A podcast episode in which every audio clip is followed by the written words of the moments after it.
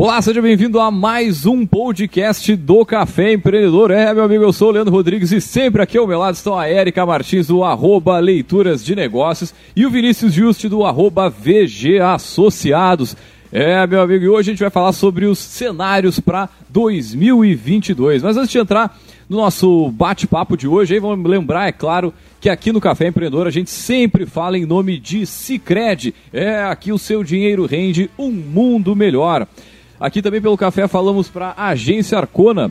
Suas redes sociais, né? Profissionalize as redes sociais do seu negócio com Arcona Marketing de Resultado. Acesse o site arcona.com.br e saiba mais.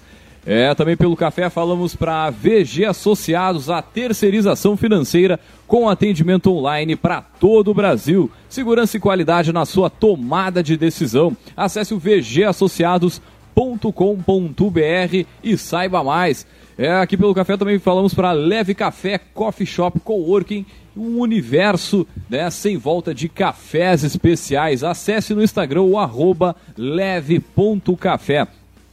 É, e lembrando que você pode entrar em contato conosco, mandar sua mensagem aqui no ao vivo, pelas redes sociais, aí pelo YouTube, pelo Facebook, pelo Instagram, enfim. Manda um sinal de fumaça, a gente também responde.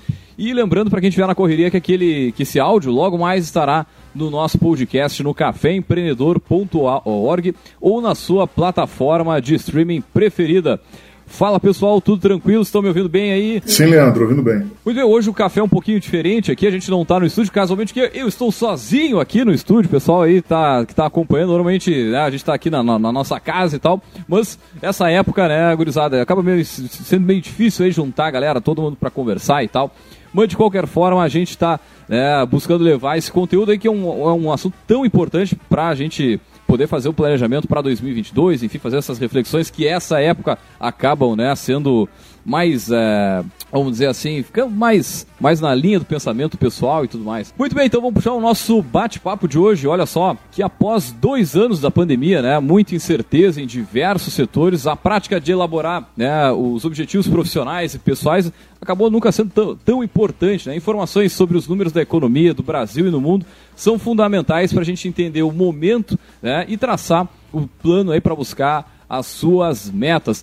E para falar sobre os possíveis cenários econômicos para 2022, nós chamamos ele, o nosso poderoso.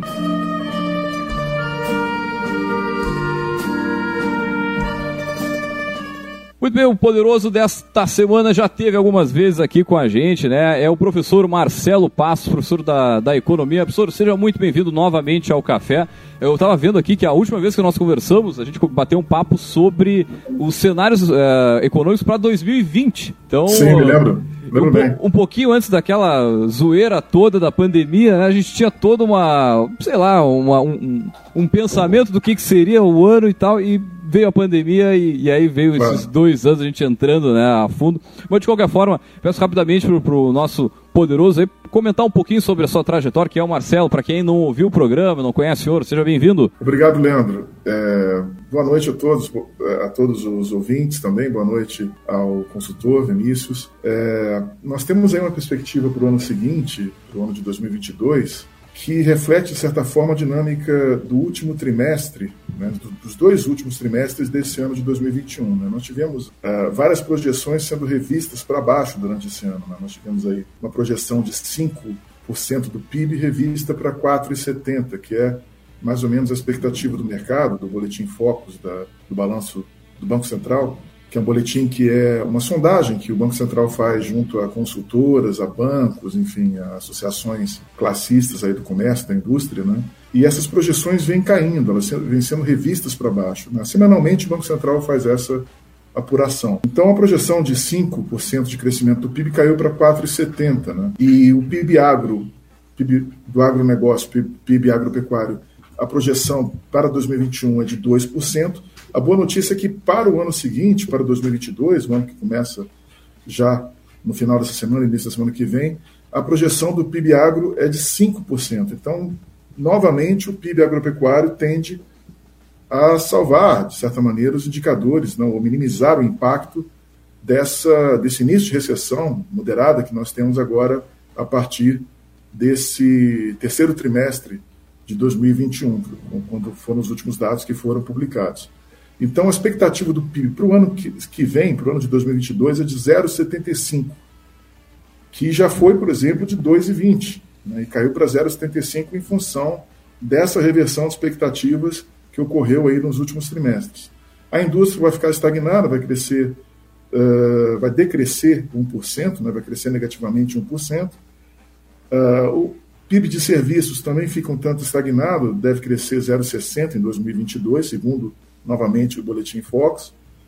O consumo privado também fica bem estagnado, 0,70. O consumo do governo é que deve registrar uma pequena expansão, bem moderada, de 0,5, dado que este ano o consumo do governo deve ficar em torno de 1%, e no ano passado caiu 4,7%. Então, quando nós olhamos em retrospectiva esses dados, embora sejam dados modestos, o único dado interessante aí é o dado do PIB agro e do crescimento que nós temos esse ano, teremos esse ano, quando os dados forem divulgados em março, de 4,70. Né? Então, apesar disso, nós tivemos uma recuperação esse ano. Né? No ano passado, a queda foi de 4,10% no PIB. Né? E o PIB agro cresceu 2% no ano passado, em 2020. E esse ano deve crescer 2%, no ano que vem 5%. Uhum. Então, nós temos aí uma, um cenário de recuperação em V, que foi, de certa maneira, antevisto por vários economistas, mas foi vários economistas, mas foi atribuído muito ao, ao ministro uh, da Economia, Paulo Guedes.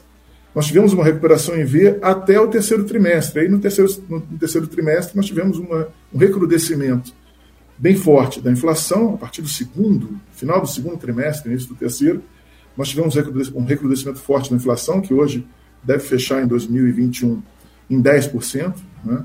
mas ela já passou de 10% em, é, no ponta a ponta de 12 meses, em alguns meses desse ano, e no ano que vem deve se estabilizar novamente, de acordo com o Banco Central, com o Boletim Focus, deve se estabilizar na casa de 4,90. Né? Só que essa, essa, essa redução da inflação ela deve vir no final do primeiro trimestre do ano que vem, porque a inflação está muito resistente, Existe um índice de difusão da inflação que monitora vários preços, vários aumentos de preços.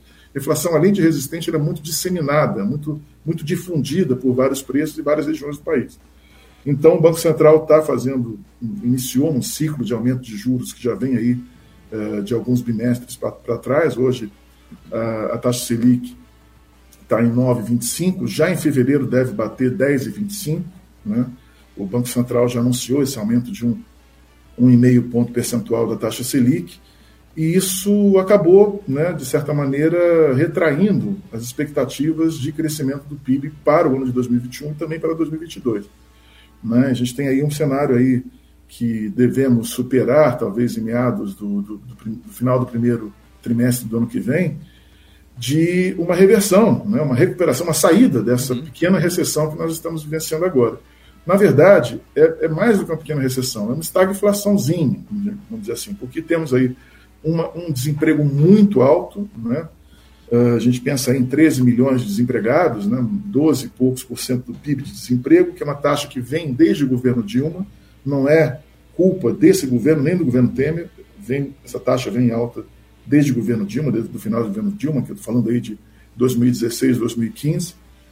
E, uh, e nós tínhamos uma trajetória de dívida pública, PIB, muito alta. E o governo conseguiu estancar também neste ano. No ano passado, a taxa de, em decorrência da pandemia, dos gastos de saúde, vacinas, etc., auxílio também emergencial, a, a, dívida explodiu no ano passado. Só que houve um controle neste ano. Ela está controlada, só que o mercado financeiro fica sempre olhando esse indicador dívida pública PIB para balizar suas expectativas uh, de médio e longo prazo. Então, estamos num cenário aí de, de uma recuperação moderada que deve vir no final do primeiro trimestre do ano que vem.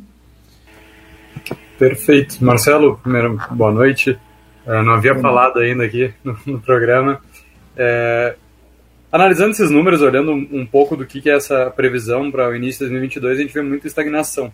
Mas a gente sabe que vem uma, um, um evento muito forte em 2022 que é a maior polarização, acho que já existiu dentro das nossas eleições. Né? Claro, a gente sabe que até o meio do ano é muita especulação, muito jogo ali de, é, de interesses, onde especula-se nomes para um lado, nome para o outro, mas tu acha que já tem algum reflexo na economia as eleições no primeiro semestre ou vai acabar ficando mais para o segundo semestre? E o que, que a gente pode esperar desse grande evento aí no 2022? Olha, Vinícius, uh, tem esse cenário preocupante, sim. São dois cenários preocupantes. Uh, primeiro, a, a, instabilidade política, que já houve um cenário forte de instabilidade política que provocou uh, reversão nas expectativas, piora nas expectativas, que foi antes de 7 de setembro, né, até lá, com aquela aquela movimentação de questionamento da, da urna eletrônica uhum. e também de polarização, de, enfim, uma série de, de, de motivos uh, alegados pelo atual presidente e que, no final das contas, ele, ele, ele, ele acabou se acalmando um pouco depois do 7 de setembro. Nós tivemos aí um final de ano, do ponto de vista político, é, menos conturbado. Porém, no Congresso, houve aquela, aquela negociação difícil da votação e da, e da, e da, e da identificação da fonte de financiamento do Auxílio Brasil. Né? E esse processo longo no Congresso no final do ano né, acabou beneficiando muito o Centrão. O Centrão está forte, o Centrão é a base de apoio do presidente. O Auxílio Brasil representa uma, uma força, uma, uma, uma possibilidade de recuperação, né? ele, pelo menos ele, ele aposta nisso, nessa recuperação eh, da popularidade, de alguma popularidade do presidente Bolsonaro, que o leve pelo menos ao segundo turno, é o que ele aposta, né, diante da, da sua posição ali no segundo, de segundo colocado nas pesquisas. Só que ano que vem, como tu bem, bem colocaste, no, no, ano que vem essa polarização vai se acirrar. E ainda tem o Moro, que seria o grande representante da terceira via, que está em terceiro colocado, e, e o Lula na, na, na, dianteira. Então, essa polarização vai ocorrer. São três candidatos que tiveram um passado uh, de conflitos, tanto Moro contra Bolsonaro, Lula contra Bolsonaro, e Bolsonaro contra Moro. Então, você tem mais três, quase com um triângulo aí, uh, das Bermudas, vamos dizer assim, né? um triângulo complicado. Né? E temos essa, é, esse acerramento, poderemos, poderemos ter, certamente teremos esse acerramento da polarização. O problema disso é, é que se isso levar mais gasto público da parte do Bolsonaro, né, nós teremos então mais dívida pública PIB, e isso vai se reverter em piora de expectativas na Bolsa, juros futuros e até inflação no limite. Né? Então, o perigo é isso, é, é, é, o centrão aproveitar o ano eleitoral e exigir mais gasto público, exigir mais emendas de relator para uh, viabilizar uma possível, uma possível ida do Bolsonaro para o segundo turno. O Bolsonaro quer isso, né? Bolsonaro não vai pensar duas vezes, a, a própria, o próprio aceno para reajuste dos militares, do, do, dos policiais militares e, da, e, das polícias, acho que Polícia Civil também, Polícia Federal. Esse reajuste já gerou uma controvérsia agora, no, no, no final do ano. Ele quer isso, ele quer, de repente, apertar um pouco mais né, a, a, o gasto público, ampliar um pouco o gasto público para as suas bases, para se garantir uh, no segundo turno. E isso vai gerar incerteza no mercado financeiro que não quer mais gasto. Isso é que, é que é interessante da gente avaliar, não é somente a questão da eleição em si, ou escolher um novo representante e tal, né, mas é tudo que os governos fazem para se perpetuar lá. Né, e a gente viu isso ao longo dos últimos anos, né, de, de, forma cíclica, né, é o mesmo, mesmo negócio, vamos dizer assim, né? É o, é bem que falou, é o aumento das, do gasto nas, com as contas públicas ali, e isso gera incerteza.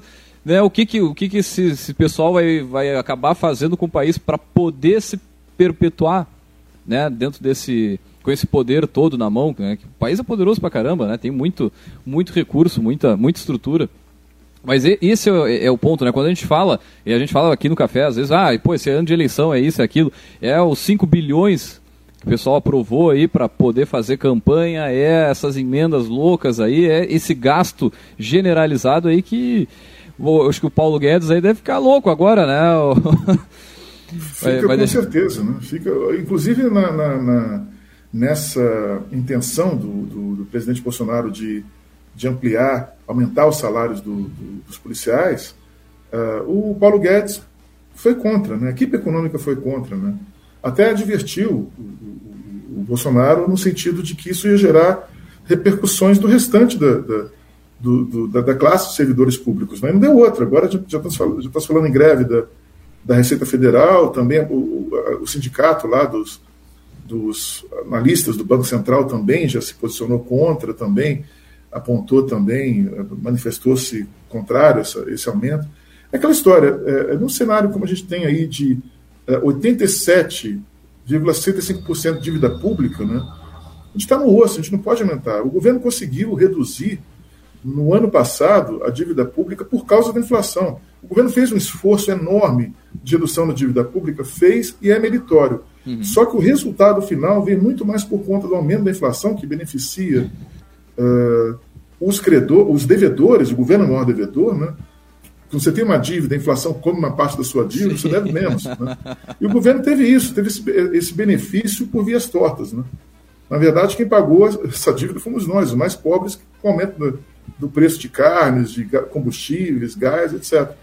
Então, assim, é, é, é, quando o governo fez isso e conseguiu, por vias tortas, um indicador positivo, melhorar o indicador de dívida bruta, PIB, que é o principal indicador que os investidores estrangeiros olham, né, isso é, foi algo positivo que a equipe econômica conseguiu. Só que existe essa pressão por gasto, ainda mais no ano eleitoral, que vem diretamente do presidente Bolsonaro. Quando eu falo isso, eu não estou pensando não é que eu seja bolsonarista ou anti-bolsonarista. Eu estou olhando os dados, estou olhando a, a, como a dinâmica política influencia uhum. na dinâmica econômica e como, às vezes, né, querendo aumentar uh, uh, uh, salários de uma classe que o apoia, o Bolsonaro dá um tiro no próprio pé. Tá?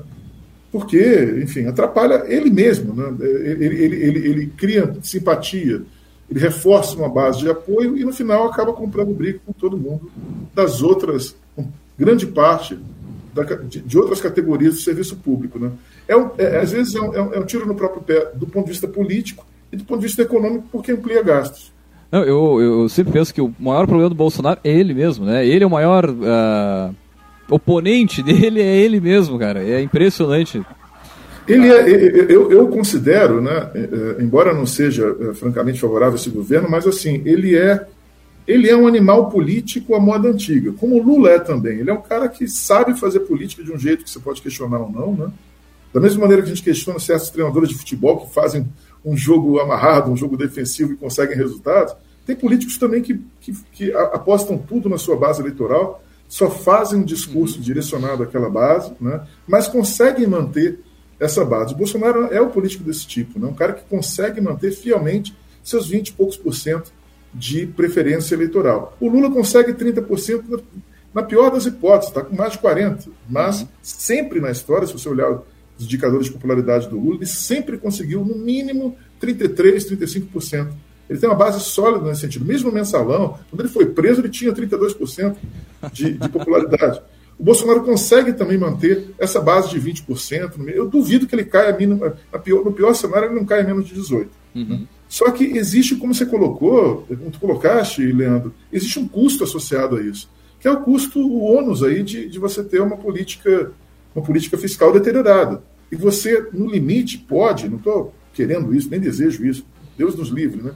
Mas no limite ele pode prejudicar os próprios esforços da sua própria equipe econômica. Sim. Né? E aí seria um cenário uh, difícil. Né? Mas eu acho que isso não deve ocorrer, não. Eu imagino que ele, que ele, que ele tenha claro para ele, ele ouve o Guedes, apesar de tudo, né? Eu acho que ele tem claro para ele o limite do que ele pode bancar em termos de, de, de, de capital político, né? O, o, quanto ele pode alavancar uh, para obter ou, ou, manter o seu capital político. Né? Acho que a grande briga interna ali é exatamente essa, né? Até que ponto o Guedes consegue influenciar é, o governo na tomada de decisão. Como tu comentou, a, a, a, parte econômica foi o grande. Ah, vamos botar a justiça também, porque daí tinha um Moro lá no início, eram os dois carros-chefes dele, que ele só conseguiu manter um, um agora é, é opositor a ele na, nas eleições, mas hoje o, a única carta na manga que ele tem para dizer que o governo dele fez alguma coisa é a parte econômica que tem esses indicadores, né? Agora, a, a minha, a minha dúvida para ti é exatamente essa, assim, bom, o que esperar com o resultado das eleições? Investimento externo, né? Questão de taxa de juros, inflação. O que, que tu projeta aí? Como tu disse, hoje a gente tem o Lula na frente das, da, das pesquisas eleitorais. É, tu acha que tem grandes mudanças com uma vitória do Lula ou um, se mantiver o Bolsonaro no governo consegue se, se evoluir nessa parte econômica? Sim, vamos, vamos supor que, uh, uma suposição apenas pra, como exercício de, de cenário. Né? A gente pode supor que essa, essas preferências né, entre Lula e Bolsonaro elas vão se manter com ligeiras oscilações ao longo até, até, até as eleições. Vamos dizer que o Moro consiga ampliar sua votação, mas não consiga ameaçar o Bolsonaro nem o Lula, e ambos vão para o segundo turno. Né? Mas, claro, diante, eu estou contando uma história aqui rápida, mas vamos dizer assim, vai ter muita briga para chegar até lá.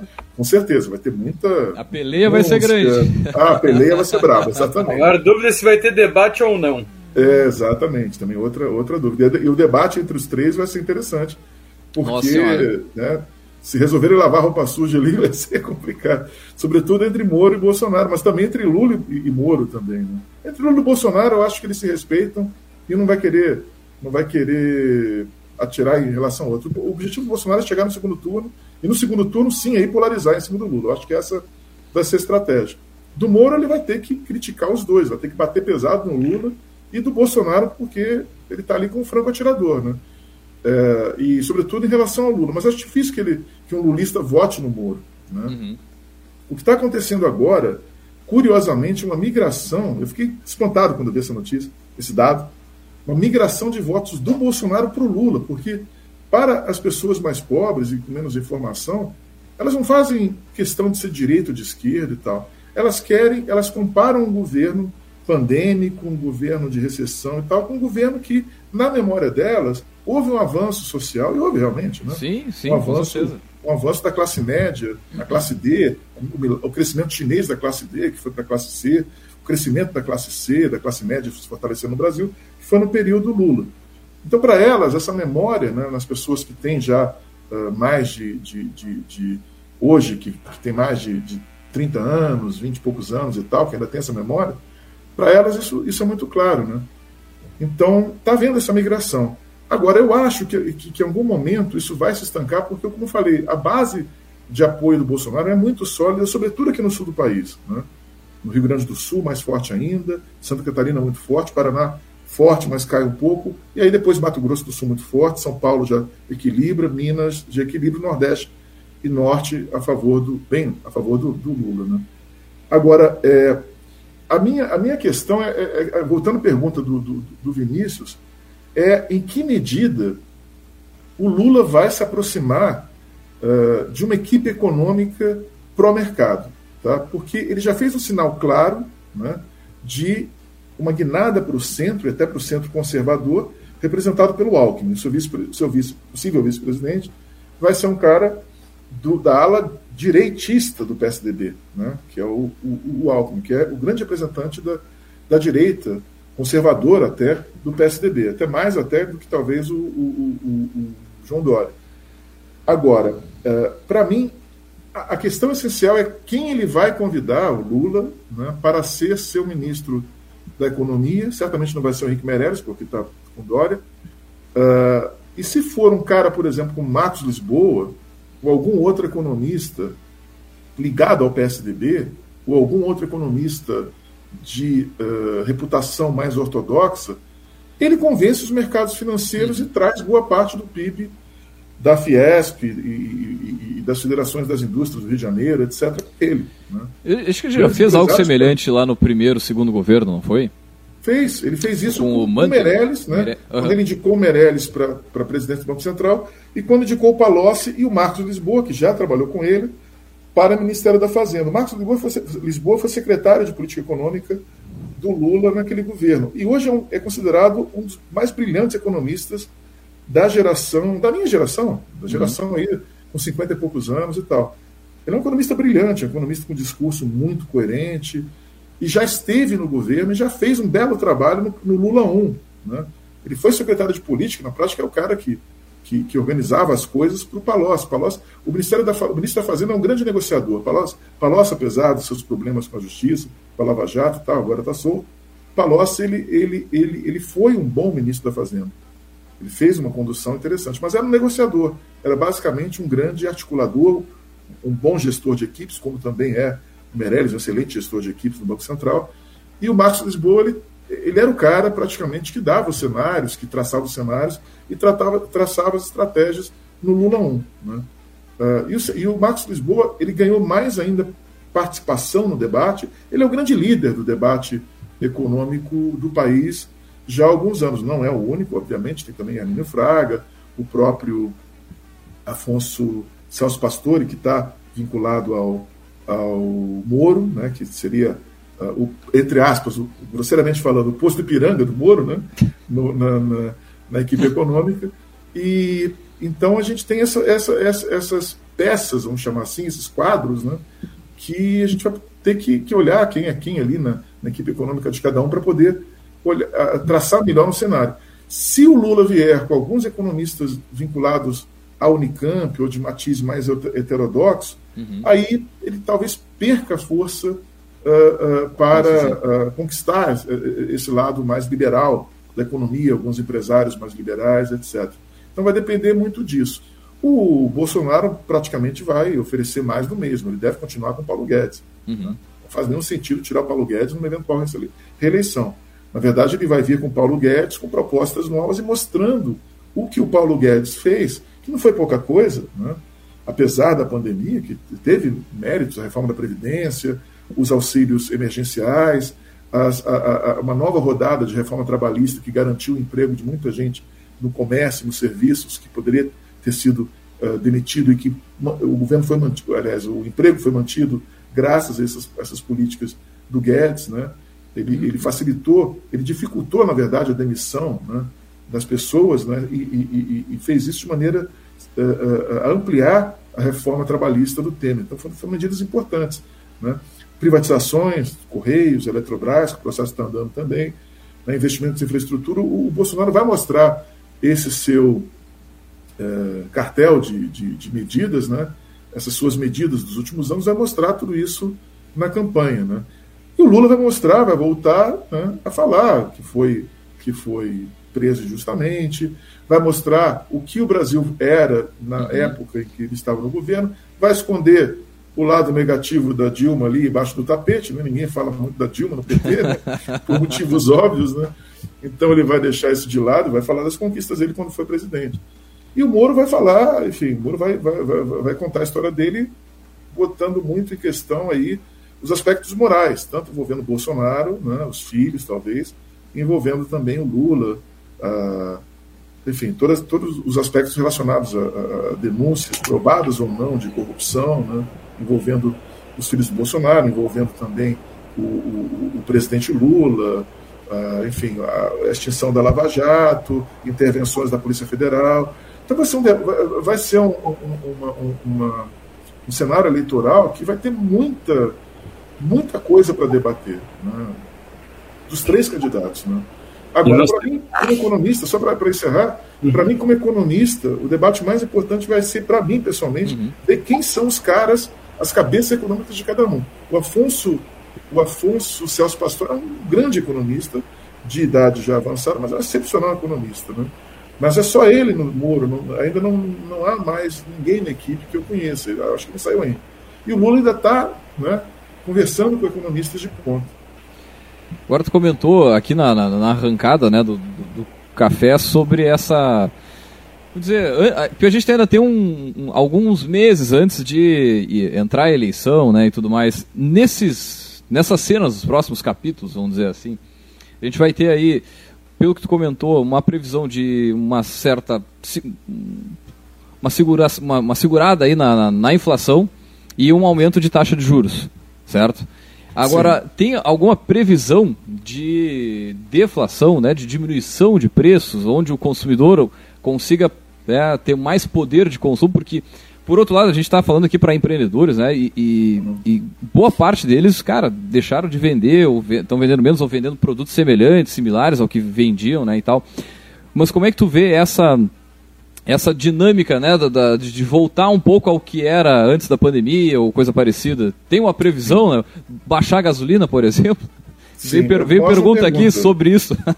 é, é uma ótima pergunta tua, Leandro. É o seguinte, a inflação... Vou fazer um retrospecto do que era a inflação antes, né, uhum. nos anos anteriores, só para a gente olhar a taxa e como ela pode convergir para uma taxa mais razoável. A inflação de 2019 era 4,31%. 2020, 4,52%. Quer dizer, 2018, 3,75%. Quer dizer, ela girou em torno de 4% uhum. em três anos. E estava tudo bem. Tá? A inflação estava baixa, porque em 2015 nós tivemos uma inflação de 10%, 0,67, quase 11%. Então a inflação estava controlada, foi controlada no governo Temer e continua no governo Bolsonaro. Aí veio a pandemia, né? E o recrudescimento da inflação por um erro do Banco Central, né, do atual presidente uh, Roberto Campos Neto. Um erro, um erro no final do ano passado. Vários economistas, inclusive eu e outros, falavam que era hora de aumentar os juros. Ele não quis aumentar, esperando uma recuperação, para não atrapalhar a recuperação, e veio uma recuperação com inflação alta. Né? Então, agora, em 2021, a inflação deve bater em torno de 10%. A previsão para o ano seguinte é 4,90%.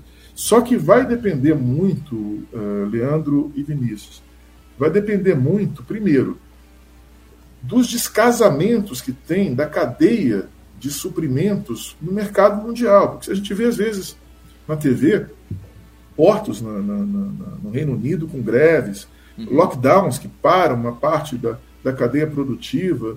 Enfim, tem uma série de produtos, né? Como as cadeias produtivas são globais hoje, né? Se você tem uma interrupção numa cadeia produtiva, aquilo afeta uh, uh, o suprimento, afeta a logística, afeta a entrega de um produto, encarece o custo, né? E aquilo é repassado para preço. Os Estados Unidos estão com inflação alta, né? vários países da zona do euro estão com inflação elevada também. Os Estados Unidos estão com uma inflação das mais altas dos últimos anos também, por causa desse descasamento do, desse, desse, desse fluxo né, das cadeias de produtos, né, de insumos, das cadeias de suprimento. Isso aí está associado, esse fenômeno, com o coronavírus, com a pandemia, lockdown, etc. Porque quando você interrompe, fica um lockdown, sei lá, uma parada uhum. num setor, uh, aquele setor produz um insumo essencial para outros setores, aquilo se reverte em aumento de preços no final da, da, do processo da cadeia produtiva. E o Brasil não está fora desse jogo, o mundo todo está inserido nesse, nesse processo, só que no Brasil esse aumento veio maior por causa também do erro do Banco Central, né, de não calibrar os juros no momento certo, que seria o final do ano passado. Né. Agora, no, no tocante a, a, a, preços de combustíveis, nós tivemos uma, uma, um aumento, que foi até um aumento especulativo, né, aproveitando a onda de essa, essa onda de, de, de, de dificuldades na cadeia de suprimentos, em meados desse ano, lá para maio, junho, né, vários países da OPEP aproveitaram e restringiram a produção para ganhar, uhum. justamente aumentar a escassez para ganhar, na, ganhar receita no, no, na venda de, de, de, de, do barril do tipo Brent. Agora, com, graças a uma intervenção dos Estados Unidos e da Rússia, que praticamente ele forçou uh, por canais diplomáticos e tal, a Rússia a produzir mais, a Rússia é um grande produtor de petróleo também, Graças a isso, a tendência é que nos últimos meses, aí, nos últimos último mês e meio mais ou menos, o barril de petróleo começou a apontar uma, uma, uma tendência de normalização, de menor volatilidade de preços. E tanto que a Petrobras parou de aumentar preços também. Né? Porque a Petrobras ela, ela realinha automaticamente suas, o preço de, da, do combustível, sobretudo do diesel da, da gasolina, do gás também, uhum. ao preço internacional. Ela conseguiu manter, não houve mais tanto aumento de preço quanto a gente tinha aí até é, outubro, setembro, por aí. Então a tendência para o próximo ano, pelo menos nesse aspecto, se tudo se mantiver assim, né, é de uma melhora né, desses preços de combustíveis. Com juros mais altos né, e com o PIB agro aí tendo uma, um sinal aí de uma, de uma ótima safra no ano que vem, né, que, o que tira a pressão dos preços dos alimentos, a tendência é de ter aí uma, uma, uma inflação mais moderada lá a partir de, de abril, por aí. E ao longo do ano a gente vai ter uma, um cenário, pelo menos na inflação, uh, melhor. O juro vai continuar alto por uhum. um tempo, né? O que vai bater em fevereiro 10,25 e hoje está em 9,75. Essa, essa questão dos juros ela afeta bastante a questão de financiamento, né? Compras de, de imóveis, compra de, de carros, veículos e outros bens aí que o pessoal costuma utilizar esses financiamentos. Mas a gente tem que, a gente já está aí mais metade do, do programa, a gente tem que falar do segundo grande ator de 2022, que ainda é o coronavírus, né? Exatamente. Que achava que ia ficar para 2020, 21 ia ser só um resquício, a gente está terminando 21 aí com terceira dose, com Omicron bombando, é, todo mundo aproveitando para curtir tudo que pode ainda no, no, ano novo, porque carnaval é uma incógnita. É, o que, que nós podemos esperar que afete ainda a economia esse é, esse vírus que parece que não tem fim, vamos dizer assim. Então, até duas semanas atrás, em outro, em outro programa, né, eu, eu, eu tinha mencionado que a gente tinha que aguardar as notícias da variante Ômicron para poder né, colocar no nosso modelo para poder fazer as estimativas e tal. Agora, a gente já tem uma, uma, uma, um conjunto de informações que permite supor, deduzir, que essa variante ela é bem mais transmissível, né, mas ela, ela vem, é, ela perdeu potência. De certa maneira, o vírus acaba sendo, entre aspas, né, uma boa notícia. Né? O vírus perdeu potência, só que agora ele está muito mais agressivo. Né? Porém, se ele perde potência, né, é sinal que, primeiro, que a vacinação está tá funcionando, porque está fortalecendo o nosso sistema imune. Segundo sinal, o vírus está brigando pela sobrevivência dele. Né? Uh, e tá, quando ele, ele, ele nos afeta, de alguma maneira, ele, ele nos afeta sem, com menor risco né, de, uh, de óbito ou de sequelas, a chamada Covid longa, né, o risco tende a ser menor. Porém, né, isso vai depender muito, e o Brasil está avançado nesse sentido, felizmente, na vacinação dos mais idosos, porque realmente é está é, é, tá muito claro para mim que o vírus ele afeta os mais idosos. Se ele afetar uh, com uma potência menor os mais idosos, estando os mais idosos vacinados com terceira dose, etc., e a gente espera que essa terceira dose se dissemine, isso é um ponto essencial, né? e a vacinação das crianças também, porque as crianças passam para os mais velhos, né? Uh, aí o país pode entrar numa situação de normalidade. Né? Estando os mais idosos com terceira dose, eu acho que não há tanto risco né, de a gente ter lockdowns, uma situação tão grave quanto houve até abril, maio do, do de 2020. Né? Eu acho que é, é, é mais ou menos por aí. Agora, a gente só vai ter isso plenamente claro para nós né, quando chegar o clima mais frio lá para maio. Que a gente vai ver como essa, essa, essa variante Ômicron ela vai bater aqui no Brasil, porque não custa lembrar que no ano passado, em 2020, nós tivemos uma variante, sei lá, britânica, que no final deu uma variante amazônica. Né? Então, chega na Amazônia, né, com aquele bioma maravilhoso lá, o vírus se cria. Né? Então a gente é, espera que isso não aconteça. Né? E a Omicron está muito forte em Europa, né? É, onde Sim. hoje eles estão com clima frio, né? Exatamente. O problema é, é sempre esse retardo entre o que está acontecendo lá fora, a gente está enxergando, se preparando, mas ainda tem um tempo para ele ter as mesmas condições ambientais para chegar aqui, né? Sim.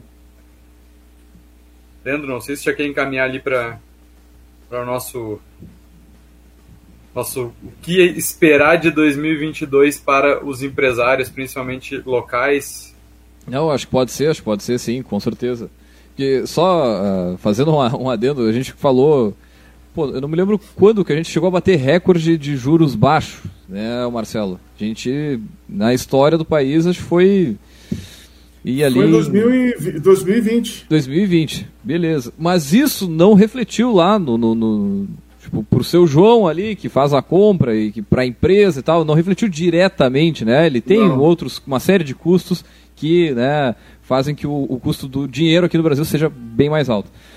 Mas levando isso também em consideração, né, é, para não assustar, porque a gente está falando que ah, o, o, juros vai aumentar, não sei o que, tem a Ômicron, mas no mundo não está acabando, né, cara? A gente segue, segue o baile. Né? Claro. A, a, a, gente já teve essa, esse juros baixíssimo e mesmo assim ele não não fez essa, não, não, não foi responsável pela retomada, né? O, enfim, não estava tão fácil o acesso a ele, né? Mas do que, que o Vinícius estava falando, né?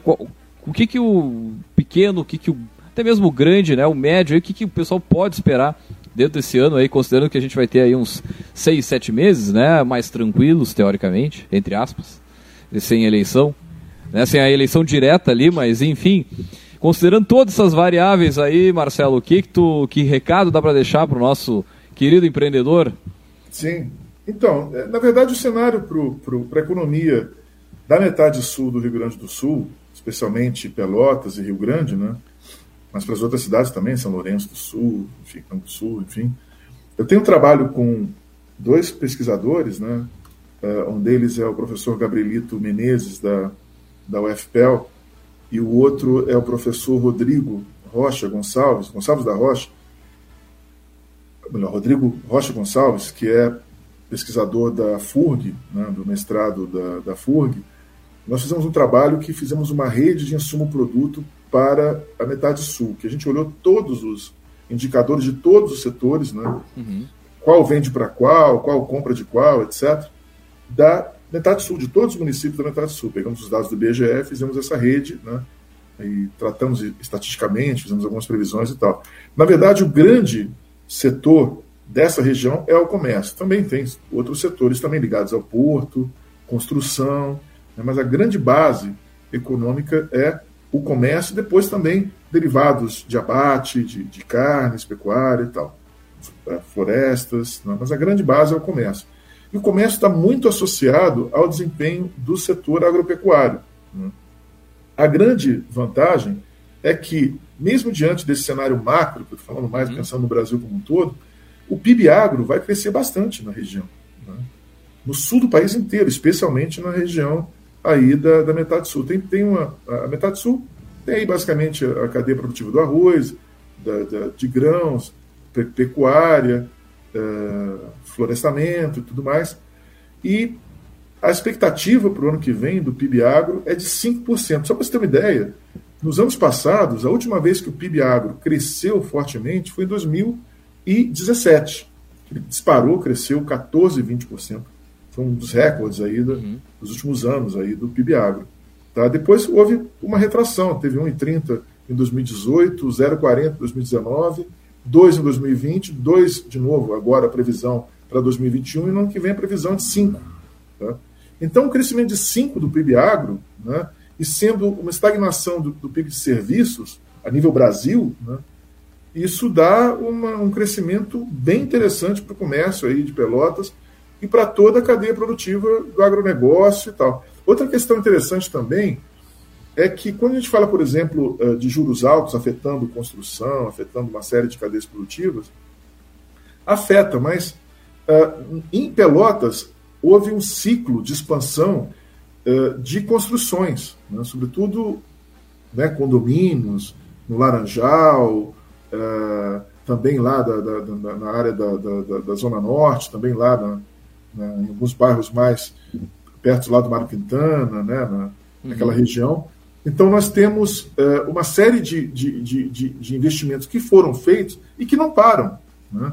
Você não pode interromper. É muito difícil para o cara que está construindo parar uma construção.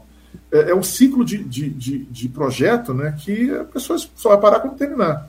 Então, esses projetos eles devem continuar no ano que vem. Né? Claro que, eventualmente, se a situação piorar, subir muito os juros, então não vai subir para o juros. Já, o, o, provavelmente o cara já sabe quanto o juro vai subir. Né? Sim, exatamente. Então, é, já sabe. Então, é, é esses, esses, projetos devem continuar. Né? Isso traz um desenvolvimento para a região, traz um crescimento também. E também tem uma coisa, Leandro, que é vital para mim, que, que muito, muito pouco se fala na imprensa. Né? Eu tive uma. Quando eu fiz a minha tese de, de doutorado, eu trabalhava no BRDE, no Banco Regional de Desenvolvimento do Extremo Sul, aqui em Curitiba. Estou aqui falando de Curitiba, estou aqui com a família. Então eu trabalhava aqui e eu viajei o, o, interior do Paraná todo. Eu era analista de projetos, né?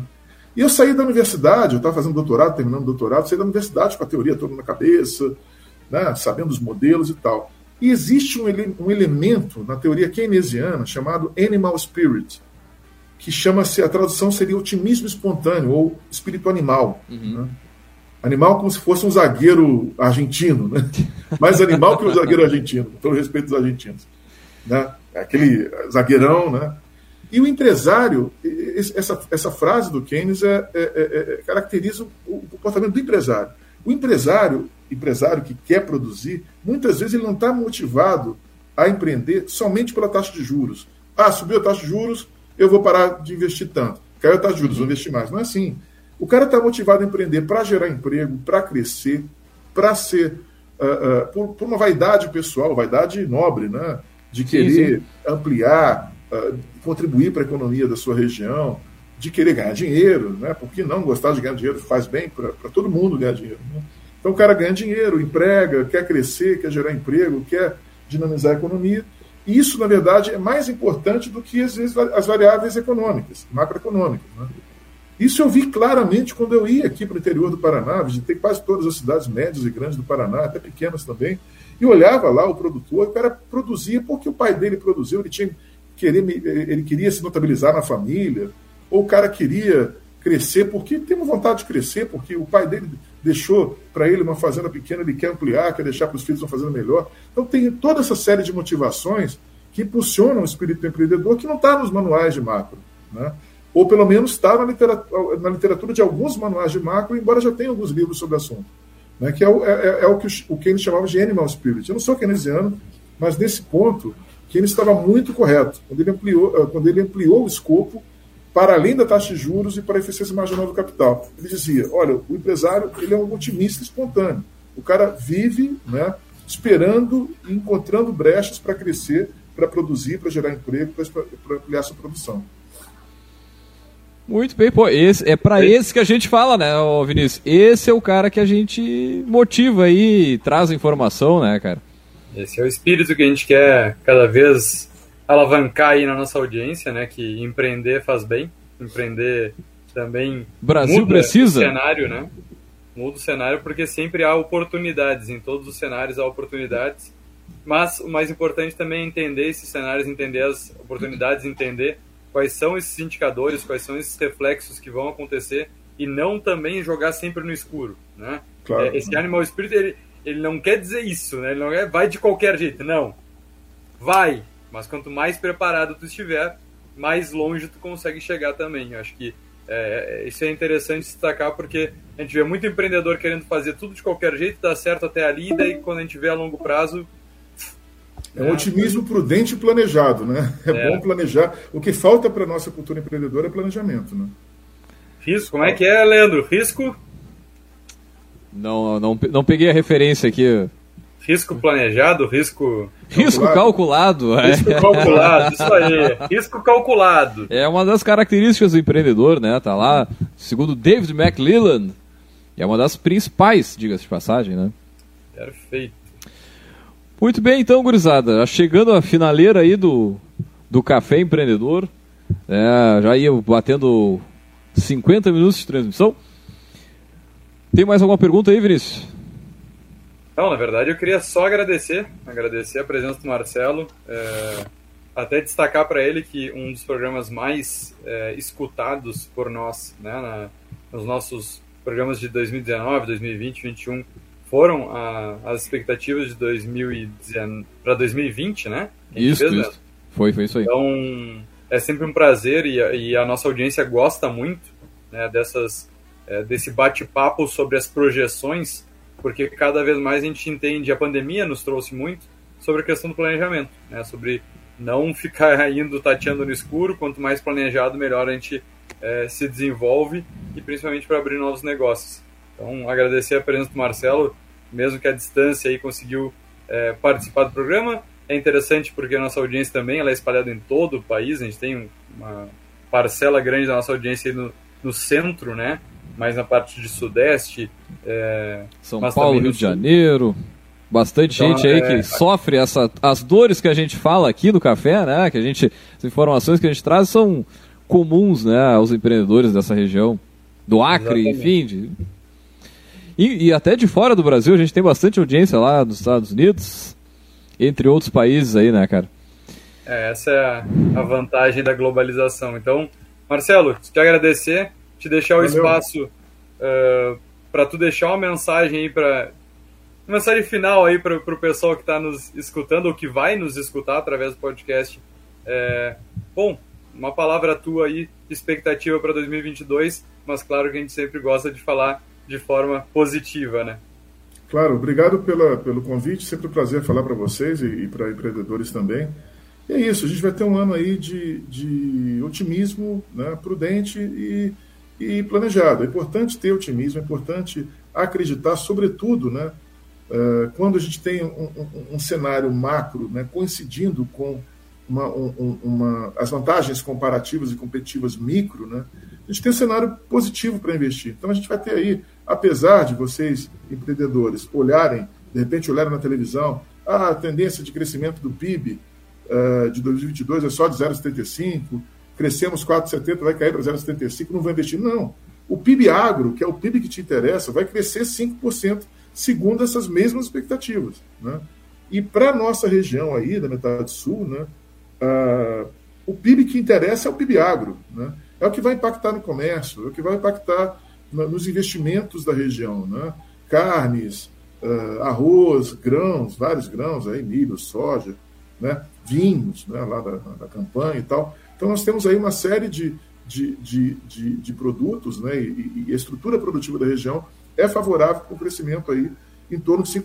5%. Vamos ter aí certamente uma, uma safra muito boa, isso já está, né, praticamente muita, uma parte dessa safra já está contratada, inclusive, né, então isso vai ter impactos certamente positivos na região. Outro ponto importante também é que enquanto o dólar permanecer depreciado como está, o dólar e o euro, né, o espaço para exportações de produtos uh, agropecuários e de commodities é grande. E economias como China, como Índia, boa parte da, da zona do euro, inclusive Estados Unidos, são, estão em recuperação também. Né? Uhum. E mesmo com, com, com a, a, variante Ômicron, essa recuperação vai continuar. Né? Então há espaço, sim, para um cenário positivo para a região sul do país e também para a metade sul uh, do estado do, do, do, Rio Grande do Sul. Já para economias ligadas muito a serviços, como o Rio de Janeiro, eu sou carioca, né? Uh, o Rio de Janeiro vai, vai se recuperar somente se houver um aumento do preço do petróleo, que já foi. Né? Então, o crescimento do, do, do, do, Rio de Janeiro esse ano, de 2021, com o aumento do preço do petróleo, dos royalties, foi um crescimento bom. Mas já para o ano que vem, como não tem essa força do, do agronegócio, a tendência é esse crescimento ser mais moderado. E outros estados também passam por isso. Por isso. Então, para nós aí da região sul e da, e da região da, da metade sul do, do, Rio Grande do Sul, é uma benção a gente ter uma economia, nesse momento, né, uhum. focada no agronegócio. E, nas, e, e nos, nos, efeitos positivos do crescimento do agronegócio para o comércio, para serviços, etc. Muito bem, então. Pô, agradecer mais uma vez a presença e participação do professor Marcelo Passos, né? Uh, antes da gente ir fechando, né? Só pedir pro. Vamos dar-lhe gotas de inspiração, Vinícius? Vamos finalizar então, né? O último Gotas do ano, é isso? É isso aí, pô, é verdade, eu não tinha pensado nisso, mas é o último, o último programa do ano, né? Já traçando o ano que vem. Que beleza. Eu só não escuto a trilha daqui, tá? Então não, vai ter que. Vai daí, vai daí então. Beleza. O melhor dos planos não passa de boas intenções, a não ser que seja transformado em trabalho. Bom, bom isso aí, hein? Foi bom. Bem ligado ao, a tudo que nós estávamos conversando aqui. É de ninguém, ninguém menos do que Drucker, né? Peter Drucker. Uh, vou falar de novo, então, o melhor Análise. dos planos não passa de boas intenções, a não ser que seja transformado em trabalho. Então, essa é, é, um pouco do resumo que a gente falou hoje. Vamos remangar as manguinhas, vamos botar a mão na massa, porque tem muito trabalho pela frente, tem muita coisa a ser feita deu. É, a gente já teve que aprender com a pandemia a como trabalhar com ela, mesmo que ela se perpetue. A gente tem Segue que o baile. a economia, a economia tem que acontecer, então vamos embora, né? E é, o outro ator importante que tem aí as eleições, vamos fazer com que ela não impacte nos nossos negócios e ao contrário, vamos ter consciência política para pensar, né? que política sim é responsabilidade de todos, política sim é um dever nosso que nós conquistamos, então vamos praticá-lo e não vamos ficar apenas reclamando, que é o que a gente acaba vendo muita parcela da população fazendo. Então acho que esse é o recado final aí para 2022 da minha parte. Para mim, 2021 foi muito bom, né? Mas falo apenas por mim. 2022 é, tende a ser ainda melhor na, no meu ramo de atuação e na, no meu, na minha empresa né, ou nas minhas empresas. Então, acredito que 2022, seguindo essa linha de trabalho, baixando a cabeça, tentando desenvolver cada vez mais profissionais, mais pessoas, a nossa região como um todo, acho que é, é esse o caminho que todos devemos pensar. Em crescimento não individual, crescimento coletivo, crescimento é, desenvolvendo cada vez mais pessoas e nós como professores também temos essa responsabilidade de cada vez capacitar mais pessoas para esse mercado que não está nada fácil para gerações cada vez mais difíceis de se trabalhar, mas que nós temos que aprender e temos que fazer esse país, por favor, crescer cada vez mais. Oh, bonito, bonito, hein? Que, que tá inspirado esse menino. Hein? Muito é, bom. O último programa ele tem que se puxar, né? Muito bem, então, gurizada. Agora a gente está assim, queimado no tempo, agradecendo novamente. Obrigado, Marcelo, por ter vindo aqui compartilhar com a gente. Certamente em outro. Em seguida a gente vai marcar um outro programa para continuar falando o que, que é a, a, eleição mais pertinho ali, né? Que, que, que, que vai estar tá rolando, o que, que, vai, que, que a gente vai ter de informação para tentar enxergar um pouquinho mais adiante. E também lembrando, é claro, que aqui no Café Empreendedor nós sempre falamos em nome de Cicred. É aqui o seu dinheiro rende um mundo melhor. Também falamos para a agência Arcona, profissionalize as redes sociais do seu negócio com Arcona Marketing de Resultado. Acesse arcona.com.br e saiba mais. Também falamos para VG Associados, a terceirização financeira com atendimento online para todo o Brasil. Segurança e qualidade na sua tomada de decisão. Acesse o vgasociados.com.br e também falamos para Leve Café coffee shop, coworking e cafés especiais, um universo sem volta. Acesse lá no Instagram o arroba leve.café. Muito bem, então, galera, nós vamos fechando por aqui. Lembrando que logo mais esse áudio estará disponível no nosso podcast no caféempreendedor.org ou na sua plataforma de streaming preferida. Deixar um grande abraço e até a semana que vem com mais Café Empreendedor.